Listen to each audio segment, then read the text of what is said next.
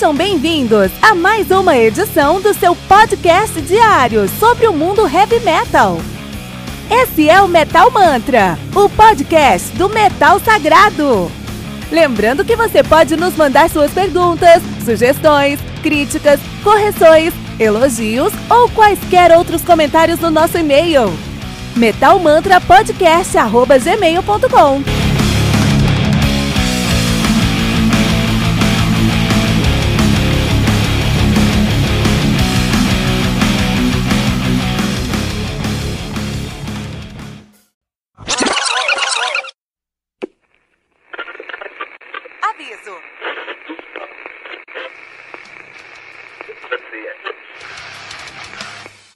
de começar, avisamos que todo o conteúdo do Metal Mantra é Creative Commons. Por isso, músicas, links e podcasts citados nesse programa estão na descrição desse episódio. E caso você ouça algum barulho estranho durante esse episódio, não se assuste. Isso acontece porque eu estou gravando esse programa na rua. Só mais uma mágica que o Encore FM fez acontecer.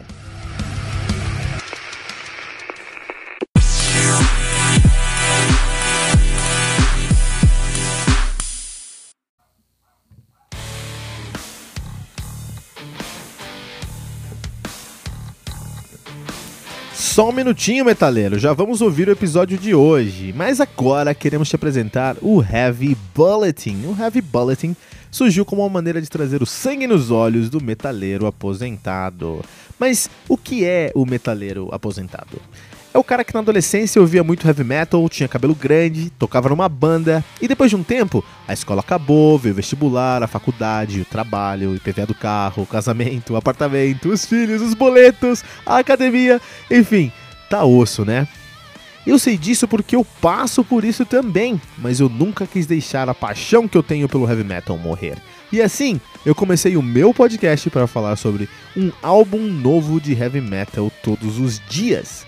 E para isso, eu tive que desenvolver uma curadoria, um processo interno para conseguir me manter a par das novidades do mundo do metal. E com esse processo eu lancei 300 episódios entre janeiro e abril de 2019. Vou repetir isso, tá? 300 episódios em 4 meses. A maioria dos podcasts de heavy metal não chegou no episódio 200 ainda, com um ou dois anos de atividade. E isso só foi possível por conta do meu processo interno de curadoria. E é essa curadoria que eu acredito que é o modelo de monetização que eu sempre busquei. É uma forma de entregar muito mais para o meu ouvinte do que eu estou pedindo em retorno. Porque eu sei que contribuir com o Metal Mantra representa um sacrifício e um voto de confiança. E a minha resposta para essa paixão do meu ouvinte é o Heavy Bulletin, o seu guia definitivo para o mundo do heavy metal. O Heavy Bulletin é uma newsletter semanal que você vai receber no seu WhatsApp com quatro colunas. Uma coluna de lançamentos, com nove álbuns que saíram naquela semana, ou naquele mês, quando a semana estiver fraca de lançamento. Uma coluna de aniversário, com três álbuns que estão fazendo aniversário naquela semana. Uma coluna de garimpo, com três discos que são uma sugestão do Metal, do metal Mantra sempre fugindo do óbvio, e uma coluna especial, que conta com uma lista de seis discos, por exemplo, Power Metal canadense, Death Metal da Flórida ou Death and Roll americano. Todas essas sugestões vêm com uma capa, um texto descritivo e o link para o Spotify. Estamos falando de 21 discos que você pode ouvir todas as semanas, com selo de curadoria do Metal Mantra. E quanto é que isso vai custar? R$ 9,90 por mês. Isso mesmo, pouco mais de 10 centavos por disco. Esse é o modelo de se entregar muito mais do que estamos pedindo em retorno. 84 discos por mês por uma assinatura de R$ 9,90. E ainda mais que isso, nós não queremos que você dê nenhum pulo no escuro. Se você acessar agora o nosso projeto de financiamento coletivo no colabora.ai, você já pode conferir a nossa primeira edição aberta para todos. Essa edição tem todas as colunas e o cuidado que você vai encontrar em todas as próximas edições. Por isso, acesse agora mesmo o colabora.ai barra metalmantra e conheça o Heavy Bulletin, o seu guia definitivo para o mundo do heavy metal.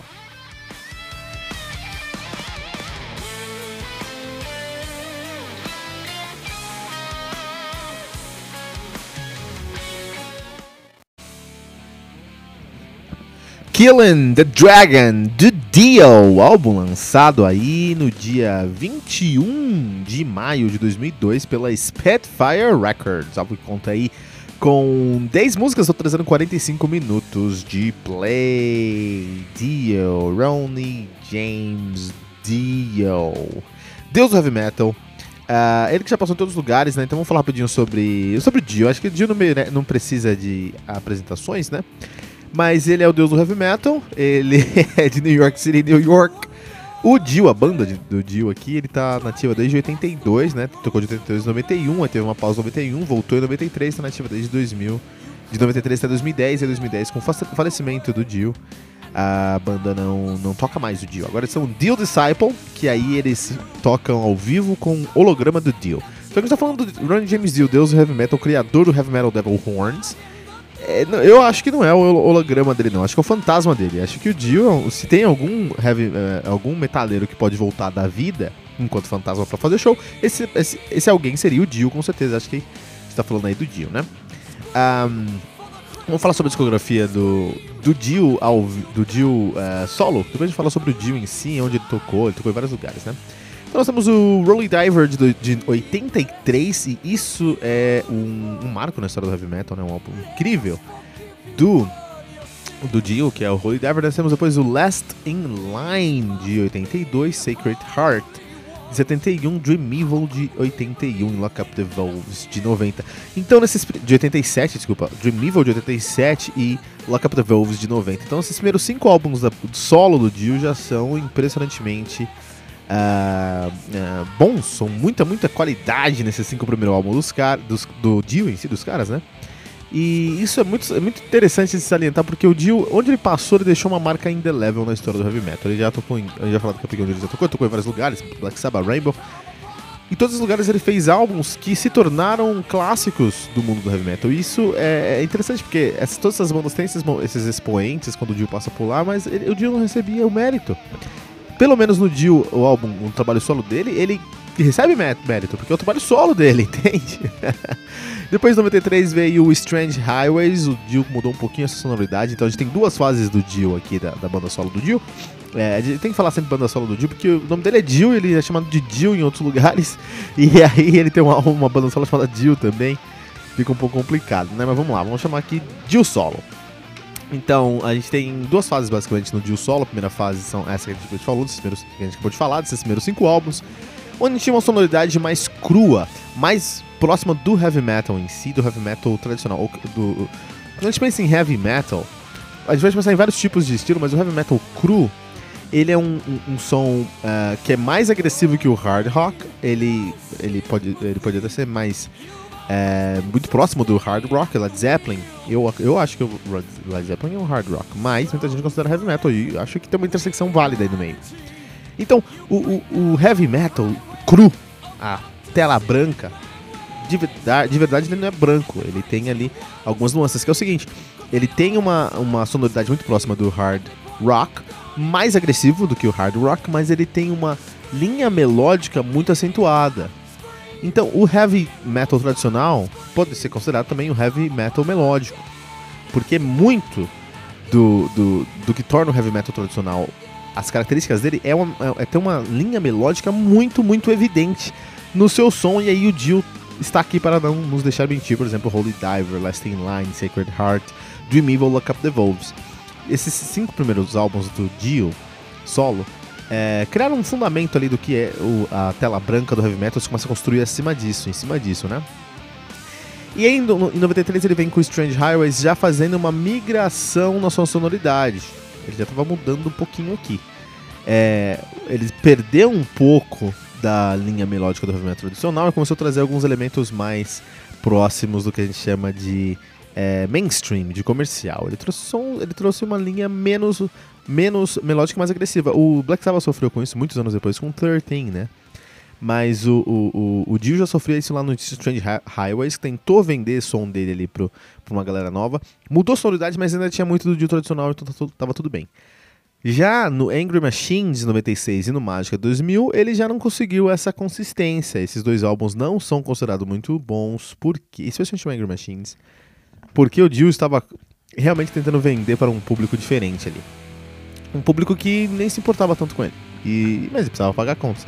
Foi o produtor, né? O produtor aí deu um, colocou um dedo muito forte no álbum dos caras. Só que aí, com Killing the Dragon, que é o álbum que a gente tá falando agora, o Dio falou: peraí, eu sei fazer música, não preciso é, é, me submeter a essas regras. E é muito interessante, eu vou falar primeiro sobre. Eu, geralmente eu falo de um histórico grande da discografia, depois das bandas, depois dos membros, e depois eu falo sobre review. Eu vou trazer o review já agora, que eu acho que já deixamos, deixamos, vai fazer mais sentido dentro desse desse contexto aqui. Então, o Killing the Dragon, que é o álbum do Dio de, de 2002 que a gente está resenhando hoje, eu acredito que ele tem um trunfo maior, porque o Dio aqui, ele reconheceu os erros que ele cometeu, especialmente no Angry Machines, Mágica também, mas especialmente no Angry Machines, e reconheceu a transição que ele queria fazer no Strange Highways, mas olhou para a primeira fase da discografia dele e, mais importante, para quem ele é. Então, é, é interessante que quando a gente pensa num álbum que se chama Matando o Dragão, ou Matar o Dragão, você tem uma capa épica, uma das capas mais lindas da história do heavy metal. Eu amo essa capa, que apesar de ser estereotipada e cartunesca, cartunesca, não sei se essa é a palavra, ainda é muito forte, muito, uh, muito, muito imponente. Essa é a palavra que eu quero usar. E aí ele olhou para a primeira fase dele, trouxe os elementos que ele sempre amou e colocou no Killing the Dragon com uma sonoridade condizente com 2002. Então é como se o Holy Diver, o Killing the Dragon, é como se o Holy Diver, Last in Line, Secret Heart, Dream Evil, Lock Up the Wolves, Wolves fosse lançado no, nos anos 2000. Ele usou todas as vantagens tecnológicas de produção, de você poder refazer muitas coisas, não só, não só de sonoridade, porque o equipamento que a gente tem para gravar hoje é muito mais, muito mais é, poderoso do que o que os caras tinham em 83, quando lançaram o Holy Diver, né? Ainda mais hoje, em 2019, você pega aí um. A gente vive no futuro mesmo. Você pega um iPad Pro, você pega um MacBook Pro, você pega um, um, um, um iMac que seja, você consegue gravar um álbum inteiro com uma qualidade incrível, que ninguém vai falar que foi gravado em casa, assim, né? E acho que dependendo do, do, se você pagar bem, acho que você consegue fazer no seu iPhone. Você compra os aplicativos corretos ali no seu iPhone, você consegue gravar um, um álbum inteiro já hoje, né? É, e fora isso, tem essa tecnologia, mas eu tô falando de outras tecnologias que já eram possíveis nessa época, por exemplo, de você é, poder regravar o que você quisesse. Isso não era possível em 83. Você tinha ali poucas chances para gravar, cara. Raul Seixas, eu lembro que eu, eu, não sei qual álbum deles, mas um dos primeiros álbuns, o primeiro álbum do Raul Seixas, ele gravou quando o dono do estúdio foi não sei para onde viajar, ele foi lá, pegou as fitas todas e gravou o álbum dele e já era. E não tinha muitas chances para gravar. Tinha que gravar uma vez, tinha que sair certo, tinha que daquele jeito, tinha que ficar feliz. Perdão. E aí, o Dio, quando ele gravou Killing the Dragon, ele usou as facilidades de você poder regravar o que você não podia antes, de você é, adicionar é, é, é mais elementos no som na pós-produção, a masterização melhor. Então, é um álbum que tem um tratamento muito mais cuidadoso do que a primeira fase do Dio, com certeza. Mas tem os elementos clássicos do Dio, especialmente uh, a parte, os elementos medievais do Dio. Por que, que a, os, os, elementos medievais do Dio são tão importantes para a sonoridade dele? Vamos pensar sobre isso agora. O que acontece é que o Dio, ele Uh, desde o Holy Diver, ou Last in Line, desde seus primeiros trabalhos lá, ele sempre trouxe, desde na verdade do Rainbow lá, ele, na verdade, primeiro, uma das primeiras bandas dele é Elf, né? O Elfo. Então, essa, essa pegada medieval não é uma pegada uh, cartunesca, não é uma pegada é, é, clichê como a gente pode ter, ver hoje. Isso é algo que a gente vê muito hoje. Hoje você abre, você em qualquer livraria, você tem aí 70 livros que falam sobre é, dramas medievais. Você, abre, você, tem várias séries de TV falam sobre isso. O Netflix está cheio disso. Uh, videogames estão cheios disso. Então hoje a gente tá super. A gente tá saturado com isso, mas não era assim em 83. Isso tava no fundo das livrarias, isso tava guardado no, no, nas estantes. Isso não tava na cara do consumidor. Então, o, quando o cara é, buscava isso, ele estava num ponto mais profundo da cultura pop. Algo que eu considero hoje, por exemplo, um, geek. Falar sobre, falar sobre é, a sua parte medieval é um geek pra caramba. E quando a gente coloca isso na música, a gente pensa aí em, em Blind Guardian começou a falar sobre o Senhor dos Anéis antes que todo mundo começasse a falar sobre o Senhor dos Anéis. Led Zeppelin já tinha álbuns que tem uma pegada com, que tem uma intersecção com o Senhor dos Anéis ali antes de todo mundo também. E o Dio também, o Holy Diver, É, você vê o clipe de Holy Diver, é ele entrando numa masmorra, cara. Tem muito de RPG, tem muito de Dungeons and Dragons, porque você ter um é, essa aventura, você ser um aventureiro no mundo mágico onde você pode resolver os problemas, tem uma uma, uma uh, validade muito grande com o que o heavy metal significa. O heavy metal te dá a liberdade de você ser protagonista no seu, no seu, no sua vida, no seu momento, né? Não é um som passageiro. É, eu, sempre, eu sempre vou citar aqui uma banda curitibana, Motor Rockers. Os caras fazem. É, um, um, eles fazem um cover desse de ser muito bom e eles têm um álbum chamado A Igreja Universal do Mundo do Rock. E nessa música eles têm uma quotation, eles têm uma citação que eu acho incrível. Acho que é muito importante eles falam. É, que se exploda o, sejane, o sertanejo e o pop, porque essas, essas merdas passam e só o rock não morre. Essa é a realidade independente da época, por isso que eu faço um, heavy metal, um, podcast heavy metal, independente da época que a gente está falando, se a gente olha para o cenário heavy metal, é, é, um, é, um, é um estilo, é um som, é uma cena que é constante na história mundial, que se adapta ao que está acontecendo. A gente pensa no Vader, lá na Cortina de Ferro na Polônia, e o som dele refletia a censura que eles viviam lá. A gente pensa no, no Inner Circle of Black Metal em 91 lá na Noruega, a gente vai, pensar, a gente vai encontrar uma, um, uma cena que, beleza, cometeram vários erros, na verdade mais que erros, crimes, então isso é totalmente repreensível, porém é uma galera que não queria ser, uh, uh, vou usar as palavras deles, contaminados pela cultura ocidental, queriam ressaltar o paganismo que os criaram. Isso tá lá, é uma, é uma cena do heavy metal se adaptando àquela idade, àquele momento. Então, o, o heavy metal é eterno. E quando o, o, o Dio traz elementos medievais, ele tá falando: olha, eu sou protagonista da minha história, entendeu? Eu tô aqui para fazer diferença no meu som. E isso é muito é, legítimo. Isso mostra uma honestidade muito grande do Dio. E é por isso que o tema medieval vai se. Essa fantasia medieval vai ser recorrente em muitos e muitos álbuns do heavy metal. E também porque o que, o que a gente está falando sobre é, uh, esse, esse, tema heavy metal, esse tema épico, você consegue frases de efeito. E heavy metal foi construído sobre frases de efeito. Aí eu vou, eu vou parafrasear agora o Rob Halford no, falando sobre o título do seu último álbum, do, do último álbum, do, do álbum mais recente do Judas Priest, que ele disse. Um, por que, que o, no seu nome, que o seu álbum se chama Firepower, Poder de Fogo? O que isso significa? O que você quer falar? Ele falou, meu, não quero falar nada. Só preciso, o heavy metal você precisa de palavras que juntem, soem bem e tragam um sentido muito forte. E é isso. E faz muito sentido, cara. Fire, firepower, olha o poder que isso traz. Holy Diver, olha o poder que isso traz. The Lasting Line, olha o poder que isso traz. A gente pega lá, ó. E, e o Dio é mestre nisso. O Dio, nisso, ele fez escola. 84, 1984. Vamos pegar o tracklist do Lasting Line. We Rock. Começa com We Rock. The Lasting Line, segunda música. Breathless, Terceira música. Quarta música, I Speed at Night. One Night in the City. Puta, eu amo essa música, cara. Vai chegar um momento que a gente vai falar sobre esse álbum aqui. Eu acho esse álbum incrível. Evil Eyes. Mystery. Eat Your Heart Out. Egypt, The Chains Are On. Então, assim, não faz o menor sentido as letras, mas por terem palavras que soam bem enquanto estão juntas e trazem um, um, efeito forte, faz bastante sentido e tem todo o resultado. Vamos agora falar sobre a, a o vamos falar sobre a, a, formação da banda. A última formação conhecida aqui foi o Ronnie James Dio no vocal e no teclado. Uh, o Craig Goldie na guitarra, que hoje toca no Resurrection King, no Resurrection King e no Dream Child. O Simon Wright na bateria, que hoje toca no Dream Child e no Hellion. Uh, o Scott Warren no teclado, que hoje toca no Joshua Perelia e no Hellion também. E o Rudy Sarzo no baixo, que toca hoje no Dream Child. Na época do lançamento do Killing the Dragon, a formação era, já na época, vamos dar uma confirmada aqui, né? Killing the Dragon de 2002, a formação na época aqui era o Ron James Dio no vocal, Scott Warren no teclado, Jimmy Bain no baixo, falecido Jimmy Bain, falecido em 2016, Simon Wright na guitarra e o Doug, uh, Doug Aldrich na guitarra. Tinha uma, uma, uma, formação diferente aí, né? uh, no contexto.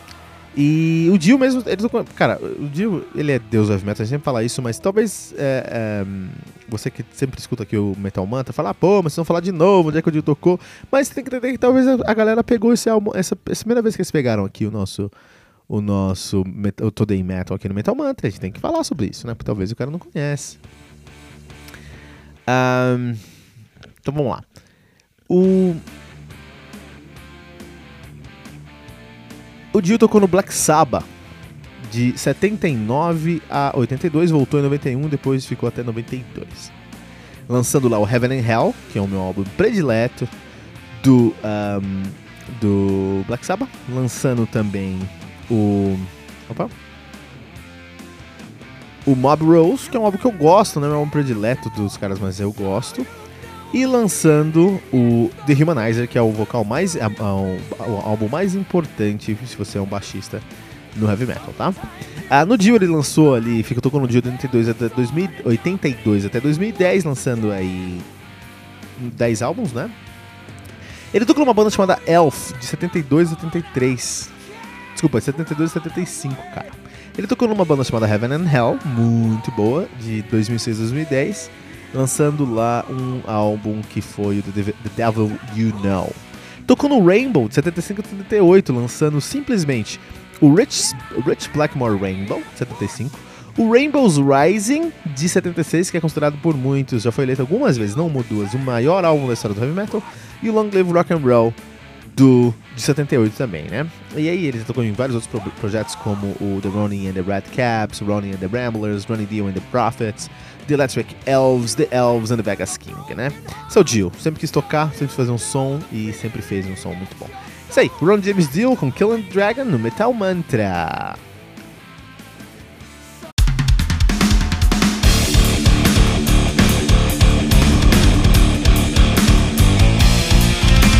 Você ouviu mais uma edição Metal Mantra, o podcast do Metal Sagrado. Apresentação: Kilton Fernandes. Não deixe de compartilhar a palavra do metal compartilhando esse episódio, usando a hashtag Metal Mantra.